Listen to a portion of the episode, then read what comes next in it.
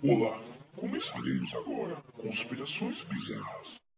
Relaxem e deixe suas mentes vagarem pelo desconhecido e inimaginável. Atenção! Deguste esse conteúdo com extrema cautela, lembrando que não há verdade absoluta. Esse conteúdo é fruto de pesquisa, podendo ser ficção ou não. Aproveitem. Projeto Montauk já pensou uma teoria capaz de explicar todos os mistérios do mundo? Pois aqui está ela. O projeto Montauk começou em 1971 em uma base da Força Aérea Norte-Americana localizada no Pico Montauk, em Long Island, em Nova York. Estando ali desde 1950, sempre foi alvo de teorias conspiratórias. Uma base contendo vários níveis subterrâneos, não faltaria citações a seu respeito. No seu longo portfólio estão alguns. Financiado pelo misterioso Majestic 12, Estudo Filadélfia, pesquisa sobre controle de mente pela fusão psicatrônica, a fusão entre mente e máquina, universos paralelos, pulsos magnéticos, entre outros.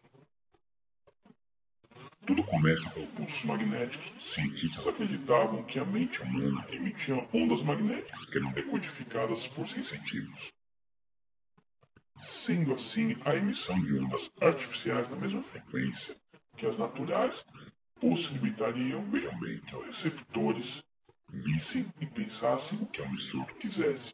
Haveria assim uma manipulação à distância. Uma manipulação à distância Talvez eles tenham conseguido isso, porque em 1973 iniciaram o projeto Cadeira de Montauk. Era a união do cérebro humano e um computador. Como funcionava essa cadeira? Sensitivos foram conectados a essa cadeira e orientados a projetar pensamentos. O resultado foi inesperadamente bizarro.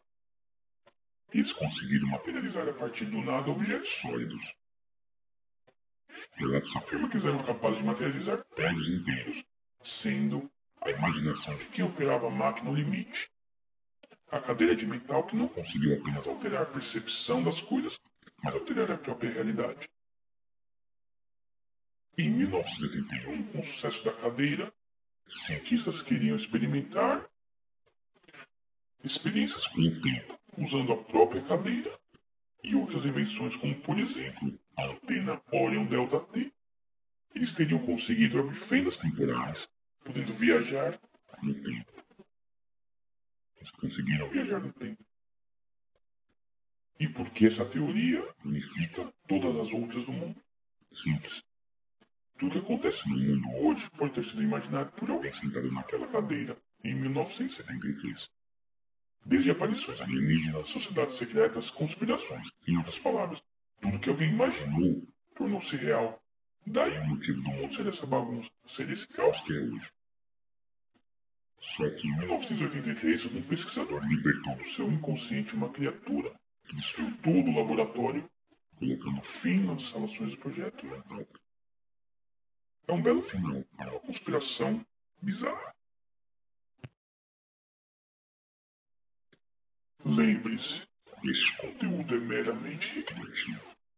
Portanto, cuidado ao cruzar a linha de onde termina a realidade e começa a insanidade. Bom sonho.